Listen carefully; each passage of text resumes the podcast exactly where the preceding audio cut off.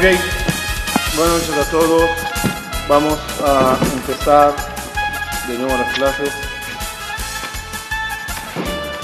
Y debido al hecho que estamos en el mes de Elul,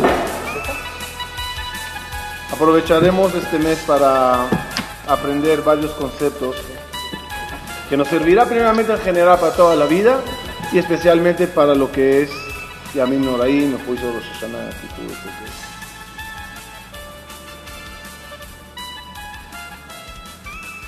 Akadosh Baruchu, empezaré con una Gemara. Dice la Gemara, ¿quién se considera una persona tonta?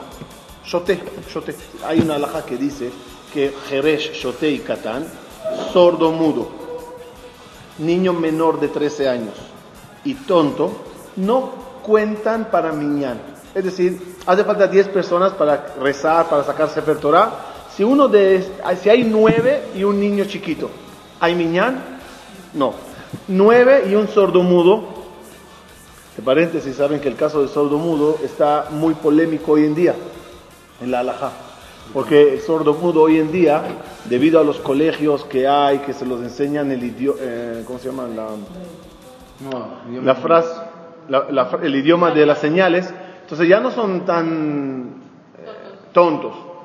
Ok, pero el tonto seguro no califica. Si hay un tonto, hay nueve personas normales y un tonto, no hay miñán. Hace falta que sean personas que sepan quién se considera tonto. ¿Cuál es la, el término de tonto? ¿Qué tiene que hacer una persona para que le llamemos este es un tonto?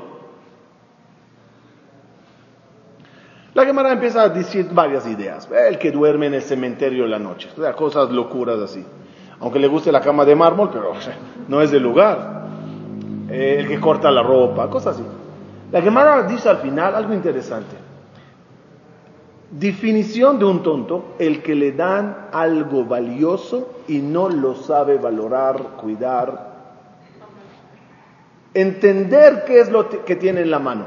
Es decir, le das a una persona un diamante, un billete de 500 euros, algo así que tiene valor. Cualquiera entiende, tengo algo importante en la mano. Si la persona no está en condiciones mentales de entender que tiene algo valioso en la mano y es capaz de tirarlo, pisotearlo, cortarlo, romperlo, esa persona ya es calificado como tonto. Haciendo copy-paste de esa Gemara a la vida de nosotros, en ciertas cosas nos podíamos llegar nosotros mismos a considerar tontos. Cuando hay cosas tan valiosas y buenas en la vida que no las sabes valorar. ¿Cuál es la joya, el regalo más grande que dio Dios bendito al, pueblo de Israel? ¿Cuál es? Dígame el regalo más grande. Así que, consigue, wow, qué regalo. La Torah. La Torah está buena, pero oye, cuántas cosas hay que cumplir y esto. La vida. No es un regalo cuando te dan tantas órdenes. La vida. No, no, la vida, si no te diera la vida no tendría nada que darte. No, te dio de vida verdad y ahora como ser vivo te regaló algo. Suerte, ¿Cuál es el regalo más grande de Boreolam? suerte, suerte, éxito. Suerte. O sea, ser el pueblo elegido. Yo voy a decir, yo lo- yo voy a decir cuál es el regalo y me van a entender bien por qué. ¿Cuál es el regalo de Boreolam? El, el mayor regalo. No lo llamaremos Teshuvah, porque es Teshuvah, pero es una palabra que ya la machacaron demasiado. Vamos a entender qué es Teshuvah. En hebreo lo llamaría yo Koach Aitchachut. La fuerza, el poder de renovarse. Ejemplo. Lo aleno, velo. Una persona se le corta el dedo. ¿El cuerpo le puede regenerar un dedo nuevo? No. El daño es irreparable. Barminá se le fue un ojo a alguien, un brazo, un pie. Ya, gamarno, no hay nada que hacer. No hay algo que yo pueda agarrar a esa persona, meterle a un laboratorio, hacerle un baño y sacar- sacarle de nuevo entero. Prácticamente debería de ser igual en la parte espiritual. Hice un pecado gravísimo, ya está.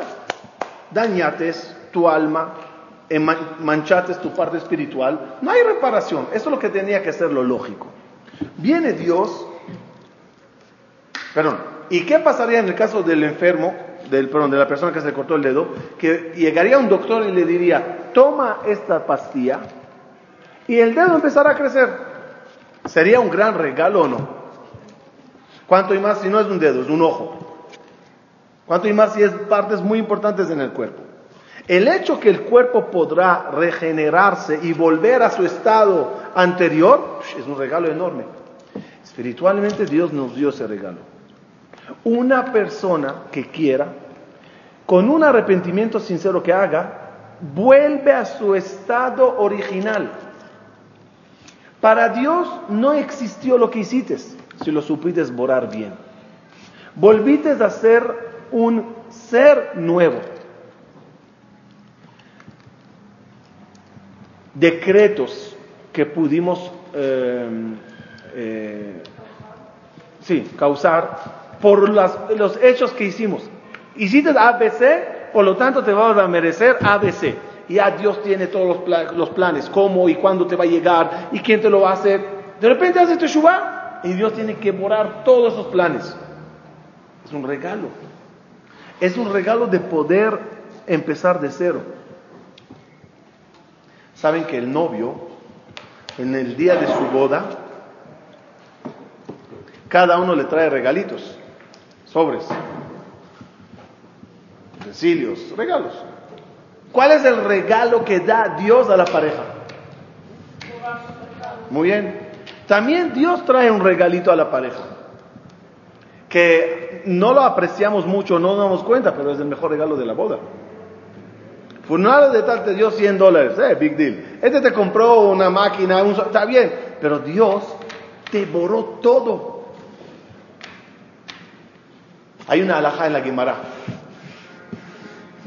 Ustedes saben, cuando uno se casa, puedes poner condiciones en el, matrimonio. Hoy en día no se hace. Pero antiguamente podías poner condiciones en el matrimonio. Por ejemplo, eh, agarra al Señor el anillo, Areat Mekudeshetli, Betabazo, Bitnai, con la condición que tu papá me dé 100 mil dólares. Si el papá dio los 100 mil dólares, la, boda, el matrimonio fue válido. ¿Qué pasa si pusieron fecha? Si tu, tu papá mañana a las 4 me da 100 mil dólares. Mañana a las 4 el papá no dio 100 mil dólares. ¿Cuál es la ley? ¿Cuál es la ley? ¿La tiene que divorciar? No. No, ni, ni divorcio. El matrimonio no fue válido. Entonces ahí la Gemara trae muchos ejemplos. El que la dice a su mujer, Aread Mekudeshetli, con la condición que yo, me, que, soy, que yo soy Cohen. Y ella dice, la verdad, si tú eres Cohen, yo quiero casarme. Soñé toda mi vida casarme con un Cohen. Está bien. Y al final, después de la boda, nos enteramos que el tipo no es Cohen, es Berkovich. El matrimonio queda nulo. Ah, qué tontería. Se llama Cohen, no se llama. En el nombre, Mekudeshetli, con la condición que yo me llamo Shimshon. Eliao, Itzhak, cualquier condición que uno ponga, si la condición no es correcta, se fue la boda.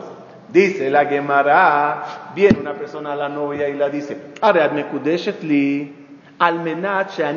gamur. Con la condición que yo soy tzadik gamur. Tzadik, pero total. ¿Me o no? No, sí. No, sí. Nadie puede saber qué pasa con esa persona. Nadie puede saber si es un tzadik, si es un rasha, si es un pecado o no. Él dice, Arad me con la condición que yo soy tzadik gamur. ¿Va a la boda o no, el, matrimonio o no va? ¿Por qué sí? Dice la Gemara, porque sospechamos, pensamos, puede hacer que esa persona, que ayer le vimos pecando, ayer le vimos comiendo hazir, y el tipo le dice, tzadik gamur. Sí, Levites que pecó, pero puede hacer que, que hizo Teshuvah. Y si hizo Teshuvah, se le borró todo, todo. Y hoy, en este instante, es Tzadik Gamur. Pero el día de la boda, sin hacer Teshuvah se borra todo, ¿no? Según lo que entendí de lo que explicó. Entonces, al borrarse todo ya es Tzadik Gamur. Entonces ya no tiene que haberse arrepentido. Ya con casarse ya es Tzadik Gamur. Entonces, ah, la diferencia es un regalo de Dios es te borro pecados. una teshuvá tuya, una teshuvá, sabemos que la teshuvá, la teshuvá verdadera de amor, ¿qué causa? Que todos los pecados no se borren. Se convierta en mitzvot. Ahí, ah, ya está, gamur, convertiste todo. Ok. La botay. Entonces, si es así, vamos a casarnos una vez al año. Si el matrimonio tiene un regalo tan grande, porque una vez en la vida, la respuesta es así. Shlomo Amelech dice en Shira Shirim, la relación entre Dios y el pueblo de Israel, ¿a qué equivale? A una relación entre novio y novia. Shira Shirim, ¿qué es? Palabras amorosas del novio a la novia y de la novia al novio. ¿Quién es metafóricamente el novio en Shira Shirim? Dios. ¿Y quién es la novia? Nosotros. Muy bien. Ahí, los va. Ahora viene la clave. Si es así, escuchen bien.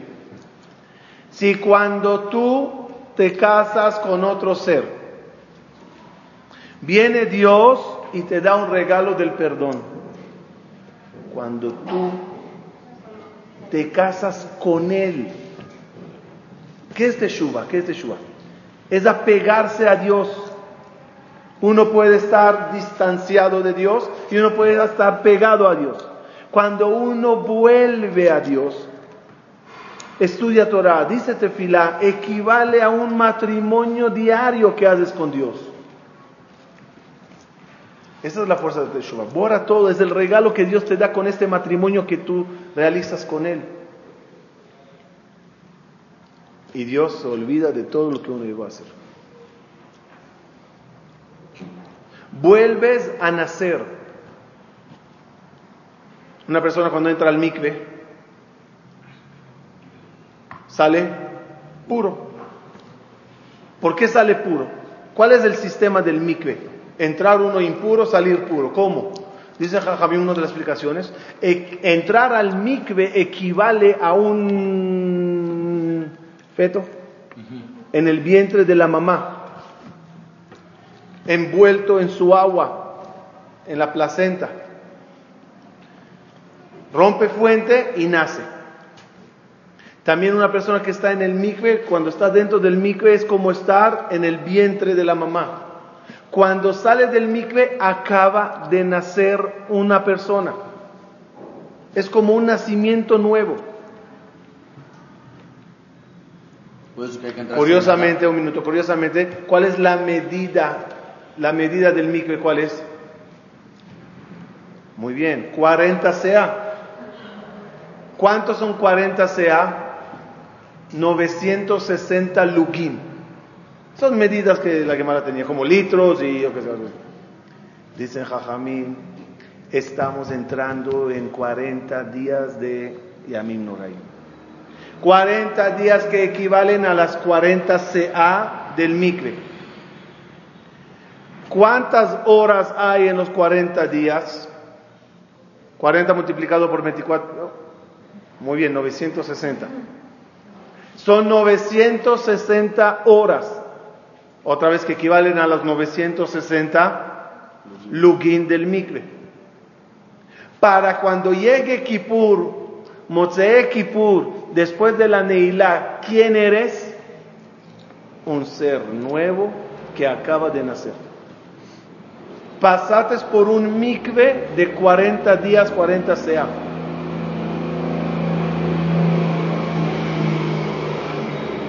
...960 lugin horas... ...naces nuevo... ...eso es el regalo que se llama... ...koach aitchachut... ...el poder de rean- renacer...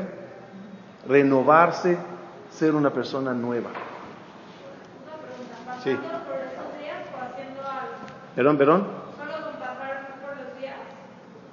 Es una mahloket en la Gemara si eh, Yom Kippurim y Shel Yom o no. La conclusión es así.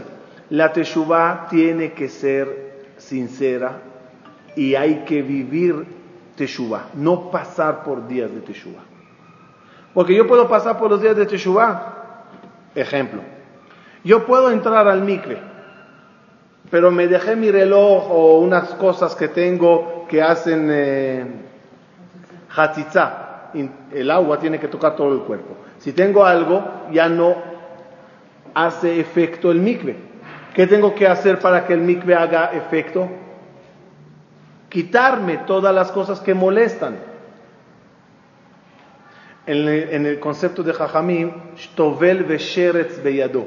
Antiguamente, cuando se cuidaba las leyes de pureza bien, si alguien tocaba un, eh. Un reptil, un, eh, un Mickey Mouse, ¿ok? tienes ahora un Mickey Mouse en la mano, y tocates y estás impuro. Vas a ir al mikve para purificarte, pero te dejas el, el Mickey Mouse en la mano y entras al mikve y sales. Entras al mikve y sales. ¿Te purificarás? No. Ah, pero pasé por mikve. Sí, pero tienes que dejar lo que te impurifica para que el mikve haga su efecto. Así es igual estos días. Uno, para que los días de Teshuvah sean mikve y le, y le quiten todas las manchas, tiene que dejar el Mickey Mouse. Tiene que dejar para poder entrar sin los pecados, sin las cosas que hicimos mal, para nacer nuevos.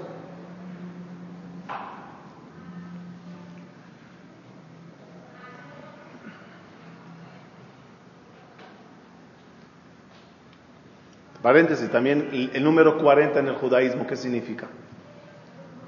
¿Qué significa el número 40? Porque le vemos figurando varias veces el número 40. ¿Dónde está 40? En el Mabul. 40 años en el desierto, Mabul, Moshe 40, años en Mabul, 40 días que Moshe Rabbeinu sube al cielo, 40... Hay muchos 40. ¿Qué, qué, qué significa 40? Nacimiento. Proceso de nacimiento. ¿Cuántos días le toma al feto, no al feto, al embrión? O sea, al- ser, ser, ser un, ser un ser mínimo. 40 días. 40 días. ¿Cómo se llama un feto en hebreo? Valad. ¿Cómo se escribe Valad? Vav Lame Dalet. 6, 30, 4. ¿Cuánto es en total? Valad 40. ¿Por qué el Valad es 40? Porque en el día 40 es cuando él empieza a llamarse Valad.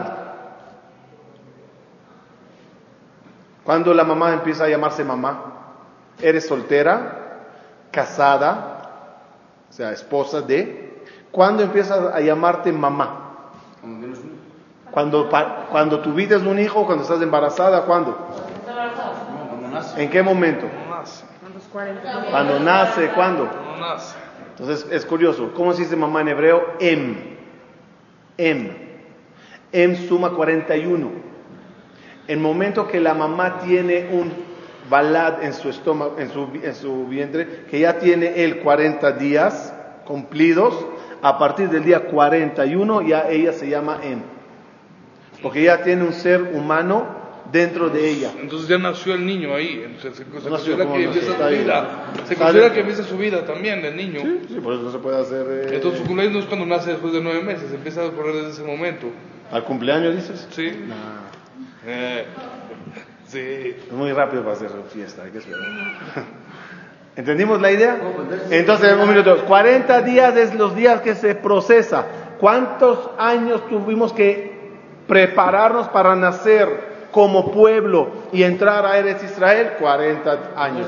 ¿Cuántos días Moshe Rabbenu estaba en el cielo y pudo procesar la Torah para traerla a la tierra? 40 días. El número 40 figura así. Por eso ahorita estamos en 40 días, que son 40 días de renacerse. Uno puede ser una persona nueva. El animal, el águila, puede ser kasher. Córtala las uñas, dale de comer trigo, enseña al águila a decir cucuricu. ¿Será kasher? Nunca. No hay, no hay forma. El ser humano no es así. El ser humano hoy puede ser tamé, rasha, pecador, y en un instante ya le puedes llamar tzadik gamur. Ese don, ese regalo, hay que apreciarlo, para no, para no considerarse shoté, para no considerarse tonto. Por eso dice Jajami que Dios, eh, lo diré así, no se molesta tanto con el pecador como se molesta con el que tenía oportunidad de limpiar ese pecado y no lo hizo. ¿Qué quiere decir? ¿Qué quiere decir? Si pecates, me duele mucho, estoy un poco molesto contigo que pecates. Pero vengo yo y te doy una opción. Ejemplo que leí hace años. ¿Cómo era? Un minuto. Sí. Había un rey, tenía dos ministros muy buenos. Ministros de Economía que le levantaron el país, cambiaron la economía del país. El país se hizo millonario, la gente contenta, todos tienen trabajo por lo que hicieron esos dos ministros. Un día se enteró el rey, llegó el guardián y le dice, rey, acabo de ver a los dos ministros que se robaron del palacio, yo qué sé, una, cucharita de oro que con ella movieron el café, en vez de dejarla allá, se la metieron al bolsillo. Y la policía está atrás de ellos para agarrarlos y traerlos para acá. El rey ahora no sabía qué hacer. ¿Qué va a hacer el rey? ¿Qué va a hacer? De una parte, robaron dos cucharitas. ¿Qué son dos cucharitas para él? Nada. De otra, levantaron toda la economía del país. Si los agarra y los mata o los encarcela, el país se le irá para abajo. Y además, los quiere mucho y entiende que la tentación de la cucharita de oro los ganó. ¿Qué dice el rey al policía? Yo no creo que evites bien. No, no, no. ¿Estás seguro? Rey, ahorita en 10 minutos la patrulla los va a alcanzar y lo- lo- los van a traer para acá. Tienen la cucharita en el bolsillo. Más prueba que eso. Ok, tráiganmelos. ¿Qué hace el rey? Se mete al cuarto y le marca por teléfono al, al ministro. Oye, me dijeron que me robaste una cucharita. En este instante, sácala de tu bolsillo y tírala por la ventana. Sí, rey. Ya nos veremos aquí. Tú y yo ya nos veremos. Pero primero tira esta cuchara. Llama al otro, le dice igual. Llega la patrulla, agarra a los ministros y los trae al palacio. Sí, le dice el rey al policía, "Com- compruébame que estos pecaron. Se acerca al primero, le abre el saco, mete la mano, mafis cuchara. No puede ser, yo le vi metiendo la cuchara. Va al otro, le abre el saco, mete la mano y saca la cuchara. ¿Con quién estará más molesto el rey? Con el que- sí. Obvio, con los dos está molesto que le robaron, está bien, pero todavía podía arreglarse el, el rey con el ministro, ven y Ubena, que entre tú y yo nos arreglamos. Pero, amor, te dije que la tires, ¿para qué la dejas? ¿Para qué la dejas? Ahora sí que estoy molesto contigo. El ejemplo perfecto de la teshuva. Viene el acusador de Satán, le dice a Kash Barhu, esa persona pecó, uy, uy, uy, ¿qué pecados hizo? Dice, ¿sí? No puede ser, ¿de verdad? Claro. Están ahí todos los pecados acumulados. Dice el rey Dios al Satán, ok, traigan, tráemele en Rosh Hashanah al juicio. ¿Qué hace Dios en estos días previos de Rosh Hashanah? Nos marca, tíralo, bóralo, para cuando llegue el juicio no habrá con qué acusarte. Ya hablamos varias veces con una persona de Teshuvah, el ángel que creó a través del pecado le bora. Los expedientes que están, las fotos que están, que tú pecates, se borran. Y el día del juicio llega Satán y abre tu archivo, carpeta, fulano, mengano, vacía. ¿Cómo vacía? Estaba llena esta. Tenía todas las fotos de él, cómo pecó, todo la sonará grabado, cómo habló, qué habló, lo que comió. ¿Cómo está vacía? Sin embargo, llega el otro, abre la carpeta, ahí está todo lleno. ¿Qué dice el rey al Señor? Te dije que lo borres. Del- Delete, delete. Sí, sí. ¿Con, con el control qué? Control Z. ¿Control Z? No, porque vi a dos niños jugando, peleando. Entonces le dice uno al otro, ya no le hagas caso, haz- hazle control Z. Entonces dice Dios, ya, bora, bora. No, no, ahí está, pues ahí está, está bien, ¿qué quieres que haga? Es koach hachut. No ser shote y no aprovechar ese regalo. El ejemplo de la cucharita creo que lo aclara muy bien para que lo tengamos bien visualizado.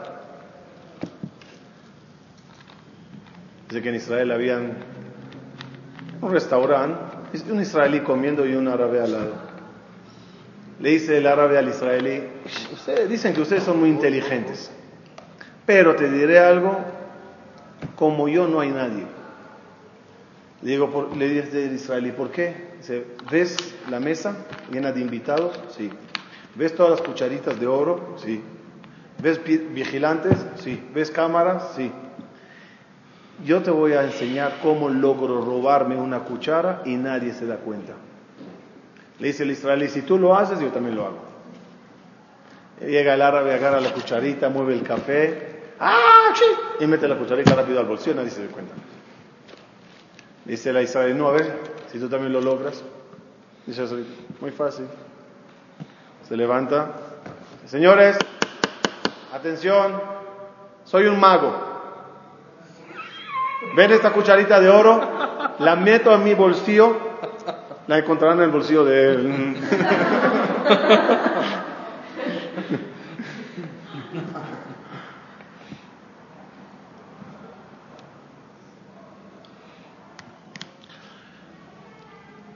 Obvio, obvio, que el regalo no nada más consiste en aprovechar el don de renovar, sino que cuando ya eres una persona nueva, cuidar ese ser nuevo.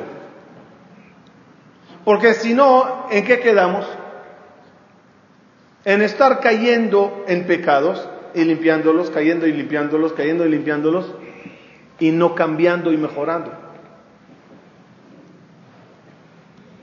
El ejemplo típico que podíamos traer a una persona que digamos estaba fumando o tomando, estaba tomando mucha droga, alcohol, se enfermó. Le metieron a una clínica de rehabilitación, a un hospital, lo que sea, y después de muchos tratamientos salió una persona nueva. Qué gran lugar, qué gran tintorería. Cómo lograron limpiarle y quitarle toda la enfermedad o la adicción que pudo llegar a tener. ¿Qué se le dice a la persona que ya está sano y curado y listo? ¿Qué se le dice? No lo vuelvas. Cuídate. Ahora cuídate. Porque si vuelves a lo mismo, otra vez, estarás entrando y saliendo, entrando y saliendo, y ahí, sí está- ahí se te va la vida. Una persona que ya logra quitar un mal hábito, un pecado que hacía, ya deja de ser algo mal pecado que hacía. ¿Qué tiene que hacer ahora? Cuidarlo. Hay cosas que ya no te quedan, ya, quítalas, quítalas de tu vida.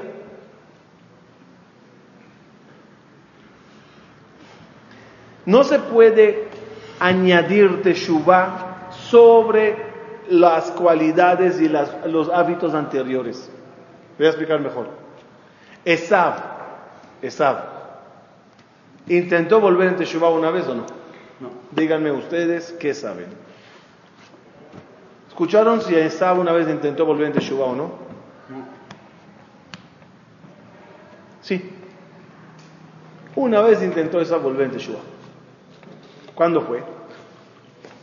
Está escrito en la Torah que después que Jacob le robó las bendiciones, le dice Yitzhak, el papá de los gemelos Esab y Jacob, le dice Yitzhak a su hijo Jacob, que era una persona justa, buena, tzadik, le dice, no quiero que te cases con las kenaanitas. Ve, cásate con alguien de nuestra familia en Harán. Shami. Y dice la Torah, escuchó Esab que su papá no le gustan las kenanitas. Y él ya tenía dos mujeres kenanitas. ¿Qué hizo Esab? Dijo, voy a intentar mejorar, cambiar en la vida, aprender un camino nuevo. Y fue y se casó con otra mujer, la hija de Ismael, que es descendiente de Abraham Avinu. Digamos una mujer positiva. ¿Con qué fin se casa él con ella? para mejorar, tal y cual quiere el papá del otro hermano. Fíjense qué inteligente. A él no le dijeron nada. Y es cosa de sabios que cuando escuchas un consejo que se da a fulano y te sirve a ti, ¿qué haces? Lo agarras. Lo agarró. No le lo dijeron a él, pero lo agarró. ¿Por qué esa teshuva de Esab no sirvió? ¿Por qué esa teshuva de Esab no dio resultados? ¿Por qué? Seguía con. ¿Qué dice la Torah? Al Nashab. Tomó a fulana sobre las dos mujeres menganas que tenía. Eso no funciona. Cuando tú intentas agarrar algo positivo, pero dejas lo negativo,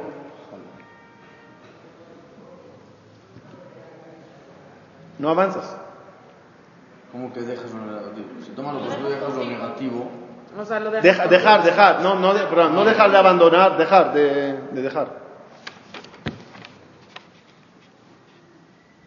El secreto de la teshuva es quitar algo y, y llenar ese hueco con algo positivo. Parar de, por ejemplo, voy a tener un ejemplo pequeño. Parar de hablar groserías, o la shonara, algo así, y empezar a leer Teilim, digamos, digamos algo en esa área hace mucho más efecto que seguir hablando la shonara y groserías y difamación. Y también leo Teilim. El utensilio hay que primeramente lavarle. Y cuando ya le tienes lavado, ahora pone el líquido que quieres tomar. Pero un utensilio sucio que le vas poniendo líquido muy bueno, lleno de vitaminas. Sea, sí, pero es asqueroso tomarlo, mira el utensilio. Uno tiene que limpiar y meter cosas buenas. Limpiar y meter cosas buenas. Para ir cerrando la idea, estos días una persona tiene que tomar tareas, asumir tareas. De paréntesis, manden un mail, código 40, arroba gmail.com y recibirán cada día de Elul una tarea. Cada día una tarea. Busca tres personas que los tienes que agradecer, busca esto así, haz así. Cada día tiene una tarea en estos 40 días de Elul. El proyecto le llamamos Código 40. Arroba Lo, sí, lo pueden recibir por código, si conocen ese sistema ahora que hay de los escaneas el código y ya recibes, o por mail. Mándenlo y recibirán tarea diaria. Este día, estos días son días de tarea, de asumir tareas. Y las tareas, ¿quién ganará de ellas? ¿Quién va a ser beneficiado de tu cambio y mejoría? ¿Quién? Primero tú, después todos los que te rodean y viven contigo.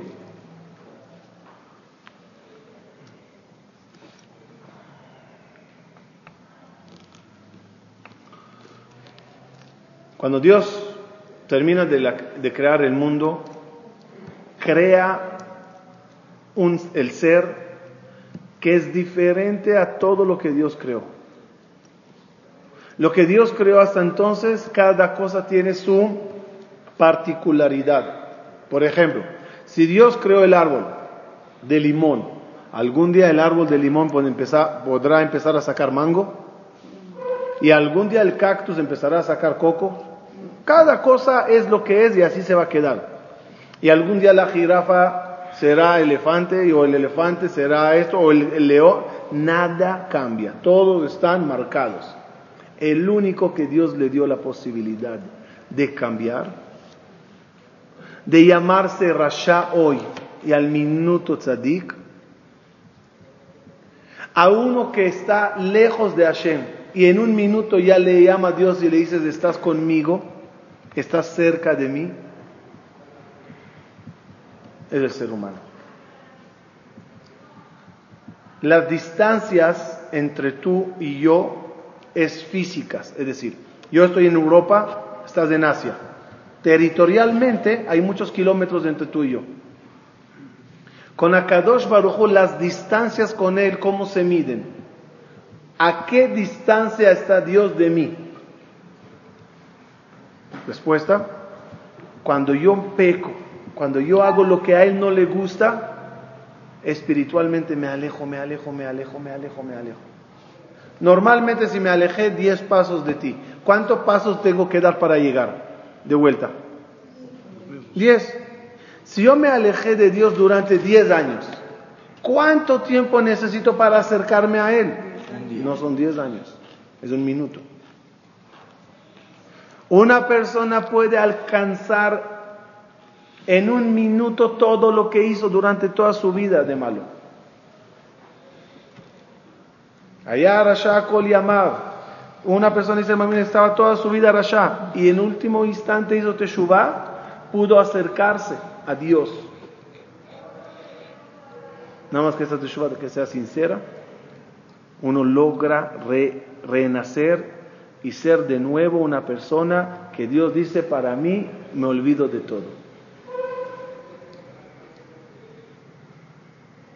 Por eso el signo de este mes, ¿cuál es? ¿Cuál es el signo de este mes? Virgo. Elul es Virgo. Virgen. Dice Jajamín, ¿por qué es virgen? Porque la virginidad es algo que si uno la perdió, se perdió para siempre. Dice Boreolam, si la perdites por pecados que hiciste espiritualmente, volviste en Teshuvah, para mí eres virgen, es decir, acabas de ser, eres nuevo, nuevo, te trato como nuevo. Me olvido de todo lo que llegaste a hacer. Ese regalo hay que aprovechar. Así que, ya termina con una pregunta, quizás polémica. Una persona que pecó hizo Teshuvah y una persona que no pecó. ¿Quién de los dos es más querido ante Boreolam? El que pecó hizo Teshuvah. No sé, porque pecó. ¿Quién es más querido? El que pecó hizo Teshuvah. ¿El que pecó y hizo Teshuvah o el que no pecó? No estoy de acuerdo con la respuesta. Mm, el que pecó hizo Teshuvah. Sí, pues sí, ¿por qué? No, porque el que pecó hizo Teshuvah. Pero el que no pecó también se aguantó de no pecar. Exactamente. El jajam va a decir que el que pecó y lo hizo, pero el que no pecó, no Tuvo la pecó. iniciativa de decir, bueno, pequé, No, no estoy de acuerdo. la regué, la arreglo. El que no pecó, se- sí, se pudo no pecar todo su mérito, pero ¿Pero qué? el que pecó y reconoció su error, cosa que tienes que aprender a hacer, No estoy de acuerdo. tiene más mérito. ¿Qué dices? Nada fácil. Sí, la verdad que tiene razón. A veces me doy cuenta que ta- tanto hablamos del mérito que el, el del que envuelve en Teshuvah, que uno dice, está bien. Entonces pecaré para llamarme Sí. Baal Teshuvah, como diciendo, déjame pecar para, para tener tantos méritos. La respuesta es así. Una persona que pecó y vuelve en Teshuvah alcanza niveles muy elevados, mucho más elevados del que nunca pecó. Pero Dios prefiere al que no pecó. ¿Por qué? El que pecó es una persona que falló y lo está arreglando. Y acá Bajo aprecia mucho lo que está haciendo. Pero lo que prefiere Boreolam es que uno intente vivir una vida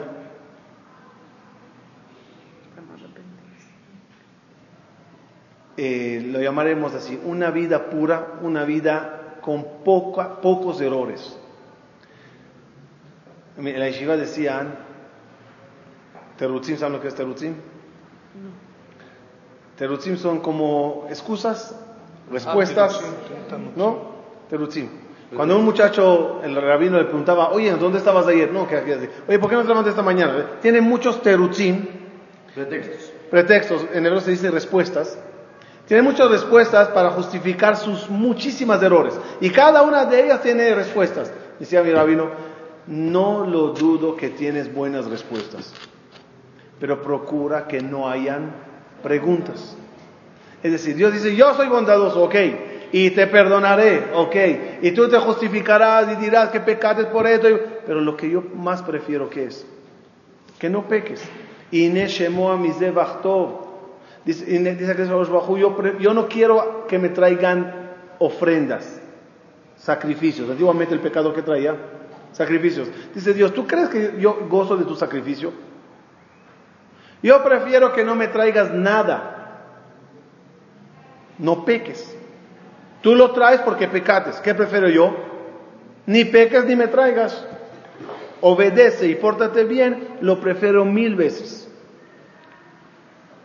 ¿Qué tiene que cambiar? Ya te escucho un minuto. ¿Qué tiene que cambiar Kipur en Kipur? ¿Qué tiene que cambiar en unos? ¿Qué tiene que cambiar? ¿Saben? ¿Qué tiene que cambiar? Cada año llega el, mes del perdón, el mes de re- renacerse de nuevo. ¿Qué debe de cambiar de este Elul al Elul del año pasado? ¿Qué debe de haber diferente entre este Elul y el Elul del mes que viene, del año que viene? ¿Qué, qué diferencia tiene que haber? ¿Saben? La cantidad y la gravedad de las cosas que sobre ellas pides perdón. Cada año vamos a pedir perdón. La pregunta por sobre qué. Entonces, a lo mejor el año pasado tenía que pedir perdón por un pecado grave. Este año también voy a pedir perdón, pero en mi lista no encuentro cosas graves. Me porté bien relativamente. Ok, aquí me falló, aquí se me olvidó. Es normal. Cada vez vamos a pedir perdón. La pregunta es, ¿sobre qué pides perdón? Una pregunta. Los. Dios te, un minuto. Dios te va a perdonar, pero intenta llegar con menos pecados o no tan tan graves. Ya madurates, ya te perdoné una vez, ya te perdoné otra vez. ¿Con qué fin te perdono cada vez? ¿Con qué fin Dios perdona? Para que cuides este ser nuevo. ¿Para qué Dios perdona a una pareja cuando se casa? ¿Para qué? Para que empiecen borón y cuenta nue- nueva. Entonces, si te casaste, te borré todo y vuelves a hacer lo mismo, ¿entonces ¿para qué te perdoné? Te perdoné para que tengas un chance de ser diferente. Te metí a la clínica de rehabilitación para que ya no seas adicto a. Salitas y lo primero que haces es borré mi. Entonces, ¿para qué te metí? ¿Entendimos lo que Dios nos, nos- nos pide? Yo te iré perdonando, pero procura que cada vez sea por algo menor, por menos pecados. Sí, Pero, o sea, usted está diciendo que, por ejemplo, Dios quiere más al que no pecó, pero también, o sea, Dios pone a las personas en diferentes circunstancias en su vida. Entonces, hay personas que nacen en un círculo y ellos no tienen la culpa. O sea, hay válido, válido. Lo que dices es válido. Que en una familia súper elevada que a lo mejor siempre se cumplieron este, mitzvot y Válido, válido.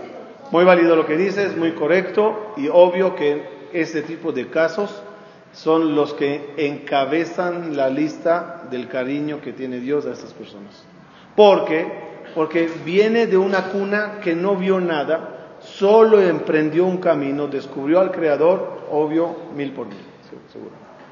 Y otra, otra pregunta. Usted dijo que al que pecó y regresó en Teshuvah alcanza niveles muy elevados. O sea, incluso dijo que más elevados que alguien que no pecó. La Gemara dice. Makom shebaale teshuva omdim, en tzadikim gemurim yeholim laamod. Los lugares que alcanzan la gente que volvió en teshuva, los tzadikim gemurim no lo alcanzan. Digamos, cuando Dios pone a alguien cerca, entre más cerca, según lo que tengo entendido de lo que he aprendido, es que cuando Dios pone a alguien cerca es porque lo quiere. No, te lo cerca- te lo ganaste, te lo ganaste. Te voy a dar un ejemplo, te voy a dar un ejemplo. ¿A quién tú aprecia- apreciarías más? ¿A una persona que trabajó duro toda su vida y hoy tiene 20 millones de dólares? Y entre uno que compró la lotería y tiene 30 mil millones de dólares. Alguien que trabajó toda su vida los tiene. ¿Por qué? Porque se esforzó. Muy bien. Igual es Pero con Dios. es Igual es, más- igual, igual es con Dios. pero es más- Al fin y al cabo la teshuva es una lotería, es un regalo Sí, que es Dios te da. esfuerzo No es algo que un error. Sí. Reconocer que estuve equivocado, lo voy Por a ese esfuerzo- Y ya sabiendo el sabor de lo que es pecar. por ese esfuerzo te doy nivel. Pero en- entre tú y yo dice Dios, no trabajaste Yo tan duro como este. Esta persona anda luchando día tras día, no pecar, no hacer. A lo mejor tiene nada más 20, pero son sudados por él. Te voy a poner un ejemplo personal. Yo dejé de fumar apenas. Me gusta el cigarro. Y es difícil no, no agarrarlo otra vez. ¿Qué vale más? ¿El esfuerzo que yo hago o el esfuerzo que, alguien, que hace alguien? O que alguien dice, bueno, simplemente no fumo ya. Muy, muy fácil, pregunta a tu papá. Mi papá también fuma, pero no. Ah, ok, pregunta a tu mamá. Ella te dirá, te felicito que no fumas, pero la verdad que yo preferiría que nunca ni agarres ese cigarro. Porque al no agarrar el cigarro de inicio, no luchas cada momento en querer fumar de nuevo. Ya no tienes ese hábito. El, el mérito que tienes es que a pesar que tú fumabas, te contienes hoy en día. ¿Cuál acabó medalla? Pero ¿qué preferiría uno? No, Había uno dijo a su amigo, yo fumo y fui a un doctor para que me quite las ganas de fumar. Dijo, ¿y ayudó? Dijo, sí, sigo fumando sin ganas. Todo. Que Hashem nos ayude, Bezrat Hashem, a ser cada día mejor. Y cada año el éxito será pedirle a Dios perdón por cosas más pequeñas. Mira, Dios, no, no te quejes, ahí voy, ahí voy. El año pasado, uff, mira, mi- mira qué lista te traje el año pasado. Hoy la lista es más cortita. Nada más estas cosas. Dios perdona con gusto, porque ve que valió la pena perdonar.